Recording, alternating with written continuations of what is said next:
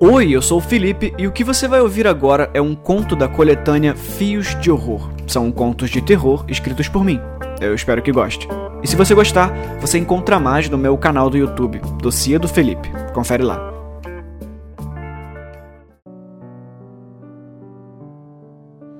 E então, tudo parou. Eu admito, eu sou um babaca irresponsável. O problema é que tudo sempre funcionou muito bem para mim desse jeito. Minha maldita sorte temporária. É como se o universo conspirasse a meu favor enquanto trama algo pelas minhas costas, sempre me mantendo em minha zona de conforto. Dessa forma, ele poderia foder comigo quando eu menos esperasse. Alguma coisa simplesmente me fez seguir a vida engordando minhas distrações para que eu me sentisse confortável. Confortável demais. Nesta mesma manhã, eu fiz o que faço em todas as outras. Os olhos arderam um pouco, mas os esfreguei para ver-me livre de toda a secreção, extremamente dura devido à madrugada fria. Ao me ver finalmente desperto, escavei as toneladas de cobertores nas quais eu sempre me soterro na noite anterior e me levantei. Ou melhor, me arrastei para fora da cama com a visão ainda um pouco turva, deixando que os pés descalços e um tanto gelados se chocassem contra o piso frio. Mesmo que as pontas dos dedos amanhecessem dormentes, dormir de meias não era uma opção, já que a lã fica pinicando a minha pele. É como se eu estivesse dormindo dentro de um formigueiro. Eu tinha que escolher entre a coceira nas pernas ou o frio. E eu já estava acostumado com o frio. A minha cidade fica afastada de todo o resto da sociedade, e todos nós criamos certo orgulho a respeito disso. A neve cai dia e noite sem nos perdoar, e assim que as três da tarde se aproxima, o sol estica seus braços para desaparecer lentamente entre as nuvens. Quando o relógio acusa as quatro, é noite e as ruas permanecem vazias. Um visitante dos trópicos padeceria hipotermia em questão de minutos, mas para nós que nascemos aqui, temperaturas abaixo de zero é tudo o que conhecemos. O frio é parte de nós. Renegá-lo seria um insulto sem tamanho. Minha avó certa vez me contou do único dia em toda a nossa história em que o frio finalmente foi demais. Foi o um momento de maior vergonha para nós quando as temperaturas ficaram tão baixas a ponto de termos que evacuar todas as casas. Era impossível enxergar algo. Abrir os olhos significava ver as lágrimas que mantinham os globos oculares umedecidos congelarem quase que instantaneamente. As palavras se perdiam antes de serem ditas, já que a saliva cristalizava ao mais leve abrir da boca. Eu cheguei a conhecer alguns amigos dela que tinham uma orelha ou pontas dos dedos faltando. Amputações causadas pela falta de circulação do sangue em condições tão extremas. Aquele dia era um dos mais frios que eu tinha presenciado, mas nada que me fizesse pedir novamente pelas cobertas. Caminhei desajeitado em direção ao banheiro e cocei os cabelos por baixo do gorro verde. O sono parecia se agarrar às minhas pernas como bolas de ferro nos tornozelos de um presidiário. Olhei as pálpebras espremidas no espelho e abri a torneira. Nada. O cano vibrou urrando. Às vezes parecia um bocejo quando eu acordava cedo demais e pude ouvir o líquido escorrer furiosamente por ele. A água nem estava tão quente, mas trouxe consigo uma fumaça que dava cambalhotas em cima do fluxo da torneira. Lavei o rosto, mesmo que a melhor escolha para despertar fosse água gelada. Escovei os dentes e me olhei mais uma vez no espelho fiapos de cabelos encaracolados escapando pelo gorro e o pijama rasgado eram as coisas que mais chamavam a atenção. Os ossos que saltavam a pele, criando pontas acima do meu peito, já não me espantavam mais. A expressão de criança desnutrida em algum país miserável era parte de mim fazia um bom tempo. Talvez eu devesse me alimentar melhor. Talvez. Voltei à sala arrastando os pés sobre o piso ridiculamente azulejado em tons de bege. A sala sempre foi a minha parte favorita da casa, mais do que o meu quarto. Ali, eu tinha meu sofá de couro vermelho onde podia assistir séries da minha TV gigante comprada em parcelas a perder de vista. Eu tinha a larga estante recheada de livros que eu juntava desde a infância e que costumava abandonar pouco antes das primeiras 100 páginas. E tinha também o pequeno móvel onde ficava o meu videogame, que só então eu lembrei que tinha deixado ligado desde a noite passada. Eu me aproximei da pequena mesa e, ao colocar a mão em cima dele, notei que estava praticamente pegando fogo.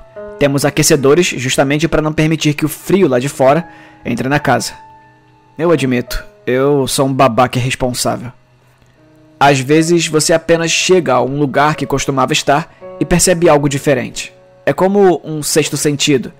Você põe os pés em um quarto e de repente alguma coisa misteriosa dentro de você lhe sussurra no ouvido que tem algo errado. Eu não sou uma daquelas pessoas com um transtorno obsessivo compulsivo, mas tenho esse curioso dom, o que é extremamente estranho para alguém distraído como eu. O que acontece então é que eu sempre sei que tem algo errado, mas nunca sei o que é. E naquele móvel havia algo de diferente.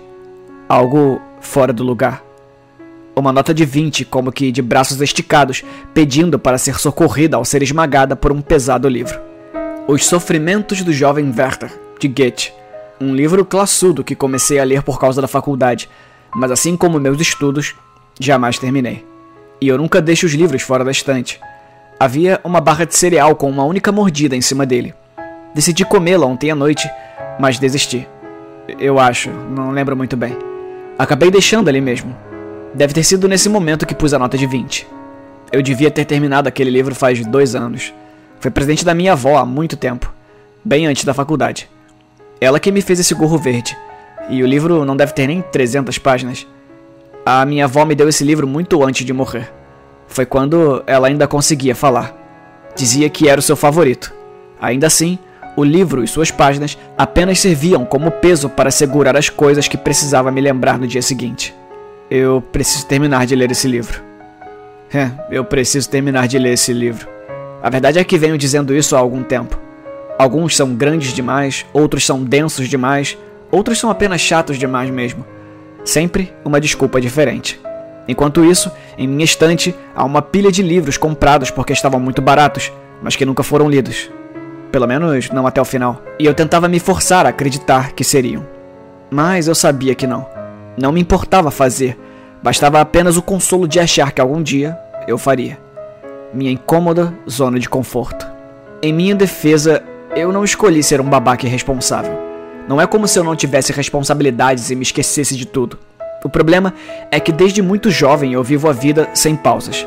Acordo às quatro da manhã, saio desse muquifo de condado abandonado, vou para a cidade vizinha em minha moto, bato ponto, como no meio do trabalho e, quando volto, o pouco tempo que me sobra é preenchido facilmente. Sempre surgem coisas novas. Na maioria das vezes, eu apenas jogo videogame mesmo ou assisto algum filme de ação. Eu detesto ter que parar. Detesto ter que pensar. É difícil viver intensamente e conseguir arrastar alguém com você. Foi essa minha rotina sem regras que acabou com o meu casamento. Isso e minha personalidade de merda. Ao menos foi o que eu tive que ouvir. Desde que ela foi embora, eu tenho me policiado para não parar. Parar significa pensar, e meus pensamentos sempre atrasem de volta. Eu até comecei uma faculdade para preencher os pensamentos com algo que prestasse, acredita? Mas como as coisas andam, eu acho que eu não vou me tornar um psicólogo tão cedo. Eu não podia perder tempo pensando na nota de 20. Nem nela, nem na minha avó. O relógio dizia quatro e meia. Eu precisava estar em outra cidade às sete da manhã. Seguindo a viagem, ignorando as placas de limite de velocidade, eu conseguiria chegar a tempo. Não podia deixar aqueles 30 minutos de vantagem escapar para que eu chegasse estourando o tempo. Agarrei a barra de cereal em cima do livro e corri para o quarto segurando-a com a boca. Jaqueta de couro, luvas e agasalhos? Eu sempre odiei essas merdas. O frio nunca foi um problema para mim. Sendo criado em uma cidade em que o sol jamais se mostra à frente das nuvens e tudo que vemos dele é uma fraca aura amarelada, você acaba se acostumando. Eu não achei que morreria apenas por escolher uma camiseta e gorro em mais uma viagem. Eu admito, eu sou um babaca irresponsável. Por cima do gorro, eu também não carregaria capacete. Odiava aquela coisa envolvendo a minha cabeça como papel alumínio em um ovo da Páscoa. É sufocante. A minha voz saindo como se eu estivesse dentro de uma redoma de vidro me traz de volta a claustrofobia que venci na infância. A última vez que caí de moto faz muito tempo. O acidente foi bem feio, mas eu não tinha nem 20 anos e olha para mim, completamente vivo. Capacete nunca me pareceu tão necessário quanto dizem. E que guarda ficaria de campana no meio da neve apenas para multar um motoqueiro? É, eu admito, eu sou um babaca irresponsável. Eu já falei que foi minha avó que fez esse gorro verde, ele não combina nem um pouco com essa camiseta do Motorhead, mas é a minha favorita. Igual ao gorro. Para que o verde na cabeça não parecesse tão avulso, eu calcei o meu All-Star da mesma cor.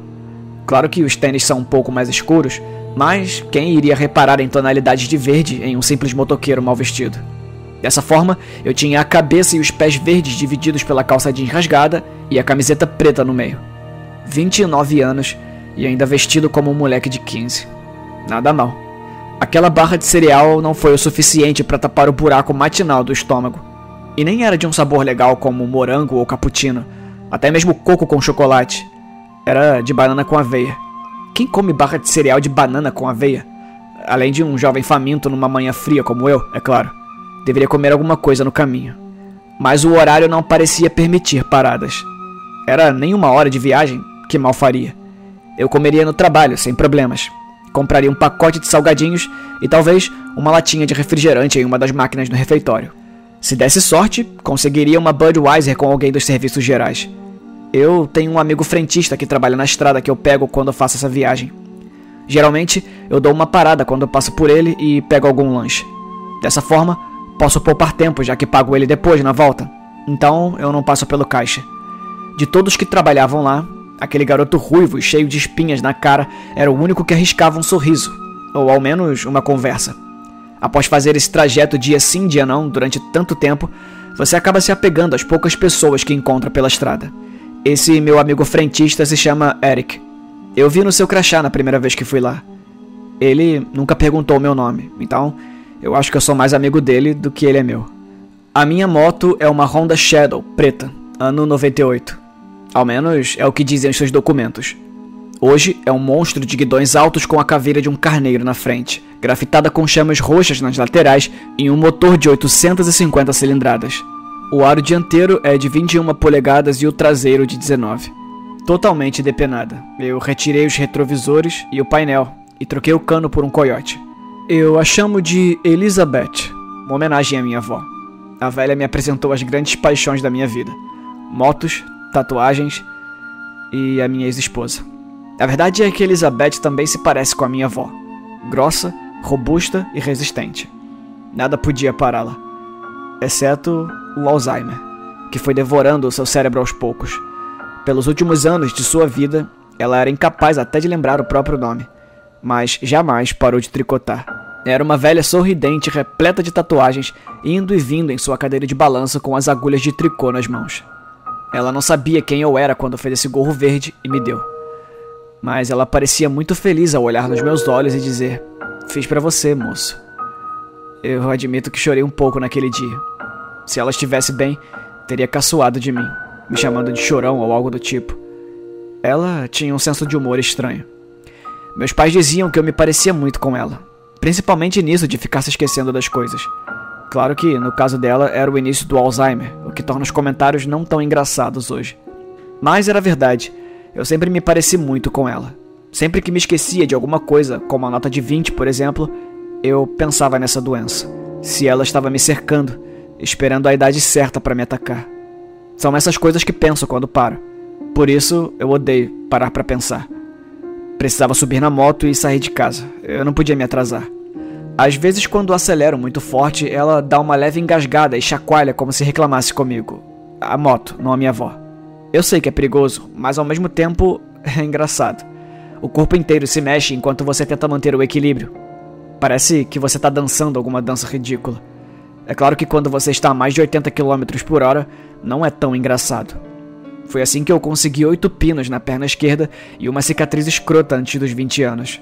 Também fiquei andando estranho por algumas semanas, mas no final acabou sendo engraçado sim. Toda vez que me via mancando com as pernas meio abertas, minha avó me perguntava se a noite tinha sido boa. Ela tinha um senso de humor estranho. Eu também. E então, tudo parou. Era como se a garagem estivesse se esforçando para ficar em silêncio para que eu me lembrasse. Só podia ouvir o sutil assobio do vento entrando pelo vão da porta automática. A minha maleta recheada de papéis inúteis já estava arrumada e devidamente amarrada na garupa. A luz amarela acima da minha cabeça mostrava as prateleiras de madeira velha com algumas ferramentas que quase nunca usava. A carteira no bolso de trás, a chave na mão direita e a moto pronta. Não faltava nada.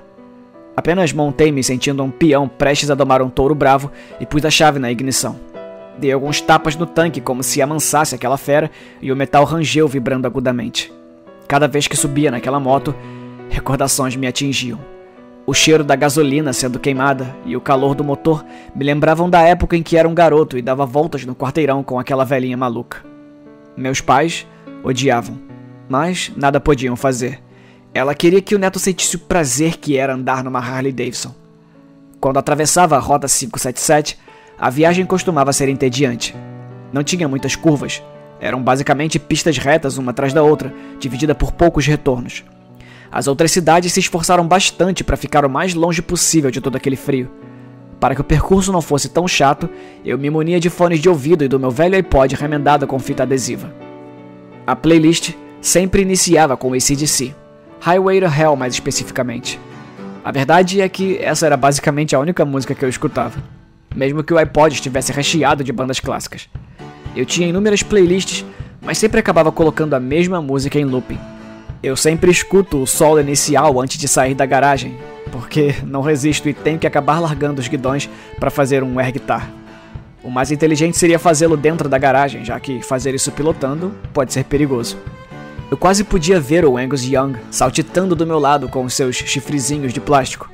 Logo em seguida, bumbo, caixa e prato. Quando Brian Johnson iniciava seus agudos, eu me sentia pronto para sair. Apertei o pequeno controle da porta automática e ela começou a se elevar, mostrando o mar branco lá fora. Eu quase podia ouvir Alços Pratos Zaratustra sendo tocada atrás de mim. A corrente gelada me atingiu esvoaçando a camiseta e me fez repensar minha escolha. Mas mantive minha postura. Eu já estava acostumado com o frio. Eu estiquei os braços ao alto para alcançar o acelerador e saí da garagem deixando um pouco de fumaça escura para trás.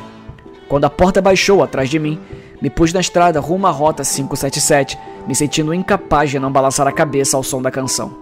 A vista, ao menos, era linda. Os pinheiros segurando firmemente as camadas de neve em seus galhos pareciam acenar para mim, saudando-me pela coragem de enfrentar aquele frio. A estrada era inclinada com uma leve descida para, bem distante, subir novamente. Dessa forma, era como se o meio da pista se dobrasse e eu fosse capaz de ver as fracas luzes a trepidar do outro lado. O asfalto molhado refletia uma imagem alaranjada e distorcida do sol que começava a despertar no horizonte. Ainda assim, seus raios eram incapazes de penetrar as brancas nuvens, que se mostravam como pedaços sólidos de algodão em um céu índigo. Living easy, living free. Season tiki on a one-way ride. Asking nothing, leave me be. Taking everything in my stride. E se realmente não fosse aquela bela e pálida paisagem, eu poderia facilmente cochilar. Quando se está pilotando uma moto em uma viagem, o maior problema é a falta de movimento. Tudo o que você precisa é segurar o acelerador e se manter no seu devido lugar na estrada. Feche os olhos e vá para o lado de lá e vai dar de frente com outro motorista eventualmente. Vá para cá e sua moto tombará na neve e você vai ser esquecido lá. A neve se encarregará de enterrá-lo ali mesmo. Em uma pista reta tão longa, com uma única música a repetir nos seus ouvidos, é difícil se manter acordado a não ser que você tenha algo além para manter seus olhos abertos e o corpo funcionando. Ah, café. Era isso que eu tinha esquecido. Eu sempre tomo ao menos duas xícaras de café para afastar o sono. O doce da barra de cereal deve ter me feito esquecer que precisava do doce do café. Talvez fosse para isso a nota de 20 embaixo do livro. Já que não pegaria um lanche hoje, deveria ao menos pegar café. Bastante café. Quase uma hora de viagem e eu já estava na minha parte favorita, a parte mais longa da estrada, onde tudo que eu precisava fazer era acelerar. Não precisava me preocupar com curvas, apenas manter a mesma velocidade constante. Eu devia estar a uns 120 km por hora. Don't need reason, don't need rhyme, ain't nothing that I'd rather do. Going down, party time. My friends are gonna be there too. A música nos ouvidos ajudava a manter a mente ocupada. Eu não tinha muito o que fazer em cima da moto, além de sentir o frio congelante contra a pele, e naquele dia a chuva parecia escorrer alguns graus centígrados abaixo do que de costume. Sentir o frio me fazia sentir mais vivo. A pele vermelha era um lembrete de que algo ainda podia me tocar. Eu sentia os pneus praticamente deslizarem, flutuando sobre o asfalto molhado. As nuvens pingavam frágeis flocos de neve que caíam se transformando em água no caminho, molhando a mim e o chão no qual eu corria perigosamente. Sentia um pouco de sono também, mas quanto mais rápido eu fosse, mais perto de um bom copo de café eu estaria. Ou talvez eu devesse desacelerar. Eu deveria desacelerar. A minha mãe costumava dizer que era perigoso pilotar a moto nas estradas quando estavam molhadas, com finas camadas de gelo deixando o asfalto liso, então nem se fala. Mas eu gostava de sentir as gotas congelando no meu rosto. Quando chegava ao meu destino, eu fazia algumas caretas e o gelo caía como se minha barba estivesse nevando. Minhas sobrancelhas e até os cílios começavam a ficar grisalhos. Os dedos formigavam e tremiam, mas foi por pouco tempo. Em seguida, já não incomodavam mais. Os músculos do rosto se moviam com dificuldade. Agora eu não conseguia mais balançar a cabeça conforme o refrão soava repetidamente. I'm on a highway to hell. Highway to hell. E então, tudo parou. Eu decidi desacelerar um pouco. No entanto, algo estava muito errado. Mesmo que me esforçasse, meus pulsos não queriam me obedecer. Tentei afrouxar os dedos de cima do acelerador, mas nenhum deles era capaz de se mexer. Era só abrir os dedos e largar o guidão. Porém, nada aconteceu. Nem mesmo os cotovelos obedeciam, ou os ombros, ou o torso. Toda a parte de cima do meu corpo parecia transformada em gelo. E tem sido assim desde então.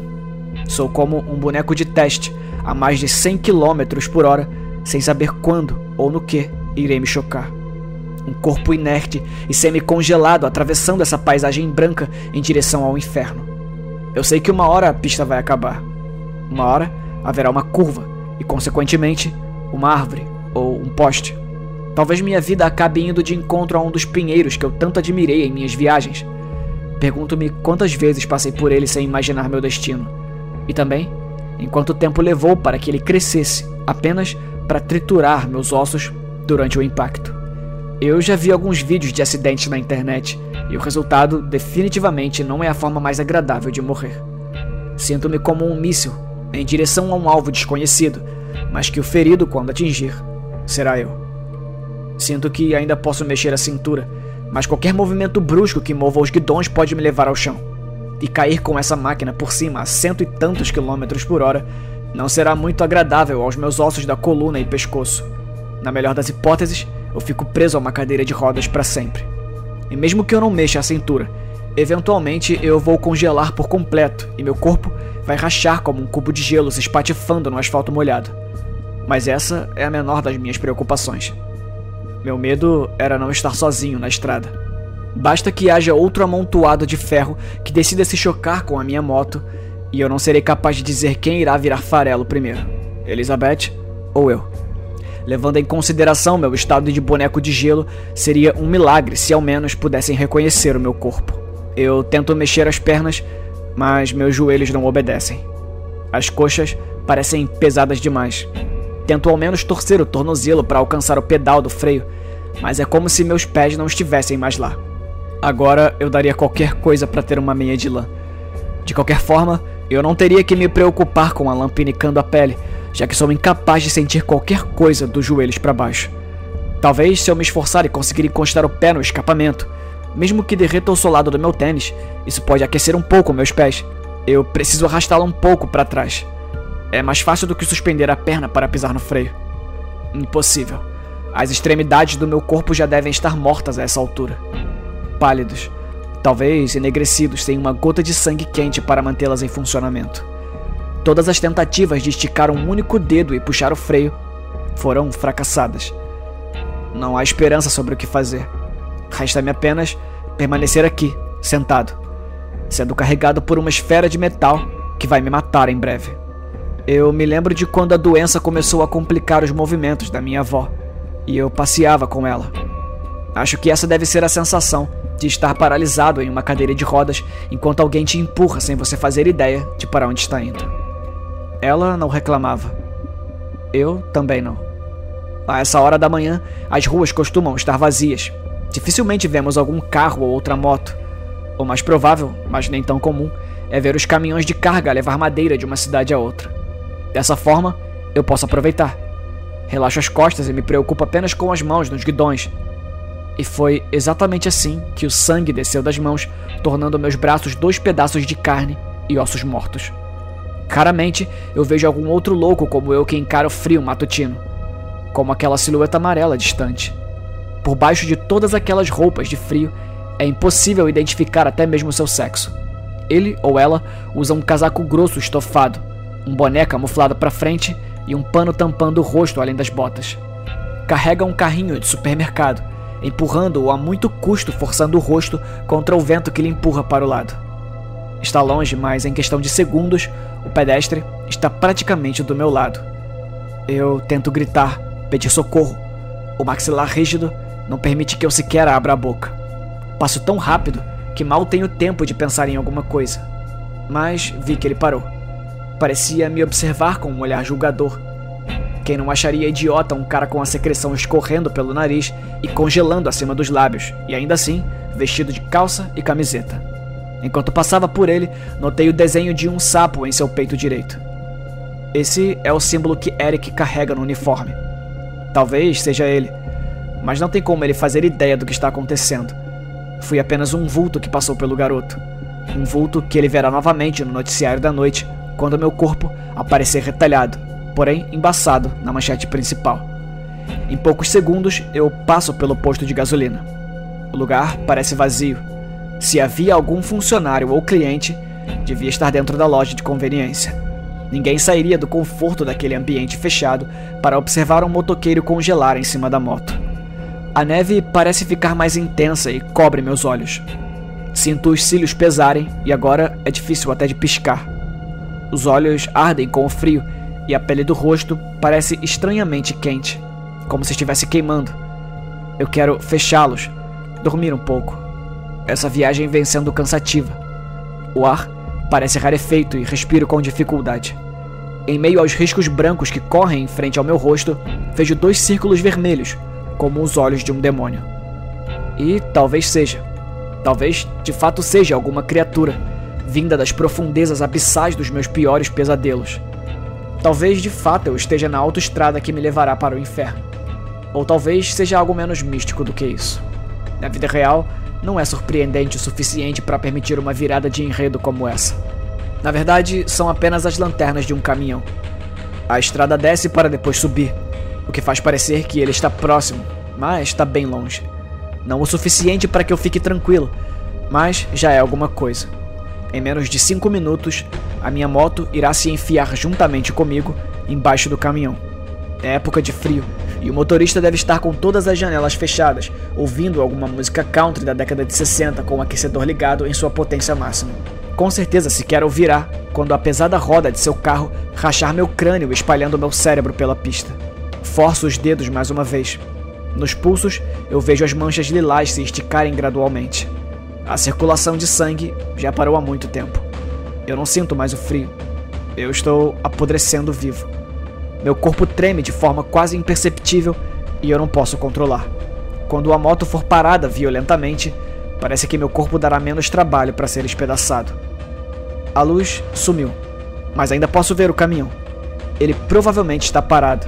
Talvez seja algum problema no motor, mas provável que o caminhoneiro simplesmente tenha descido para mijar. O buraco amarelo que se faz na neve quando a urina escorre pelo gelo é estupidamente fascinante e faz valer o frio. A minha avó quem me ensinou isso. Acho que eu já disse que ela tinha um senso de humor estranho, né? Meus últimos pensamentos são dedicados a ela. Se houver algo depois de tudo isso aqui, ao menos vou poder encontrá-la de novo, pular no seu colo e agradecer pelo gorro. E ainda que pudesse apertar o freio com toda a minha força, eu não tenho certeza de que faria. Essa é a parte que me assusta. Se eu morrer hoje, eu morro feliz. Eu admito, talvez feliz seja algo otimista demais, e a palavra mais apropriada seja satisfeito. Eu não preciso pensar na única mulher que amei, com a qual estava pronto para construir uma família, e em como eu a afastei de mim. Eu não preciso pensar no meu trabalho medíocre que odeio levantar todas as manhãs para cumprir o horário. Eu não preciso pensar nessa minha vida chata e comum que eu venho mais empurrando do que vivendo, incapaz de terminar sequer a porra de um livro. Eu não preciso pensar que nem eu mesmo consigo me convencer das desculpas que dou para jogar minha vida no lixo um minuto por vez. Eu simplesmente não preciso. Ao menos quando eu parar, ou então for parado, tudo vai acabar bem.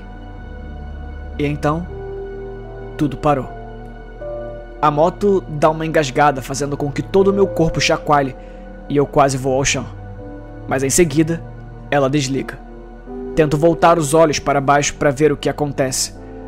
Eu só posso ver as faixas brancas no asfalto passarem por mim em alta velocidade. O caminhão parece muito mais real agora, visto de perto. Eu vou desacelerando conforme a traseira do caminhão parece cada vez maior. Quando a roda da frente toca sutilmente o para-choque do caminhão, eu paro por completo. O peso do meu corpo me tomba para o lado e caio com a moto por cima. As pontas dos dedos começam a formigar e se mexer levemente. Sinto a dor das queimaduras sob as unhas. Nesse momento de vislumbre, eu lembro que tinha esquecido. O dinheiro em cima do móvel, embaixo do livro. Os sofrimentos do jovem Werther. Eu realmente preciso terminar de ler esse livro. O caminhoneiro corre desajeitado enquanto fecha o zíper da sua calça jeans. Aquelas botas definitivamente não são boas para caminhar na neve. Ele parece assustado. Eu me sinto apático, mesmo quando ele tenta me levantar do chão e o corpo começa a arder. Só consigo pensar no dinheiro que esqueci. O caminhoneiro fala algo, mas eu não posso ouvir. Não posso e não quero. Eu devia ter pegado a nota de 20. Eu devia ter encontrado o meu amigo frentista. Eu devia ter colocado gasolina na moto. Eu admito. Eu sou um babaca irresponsável.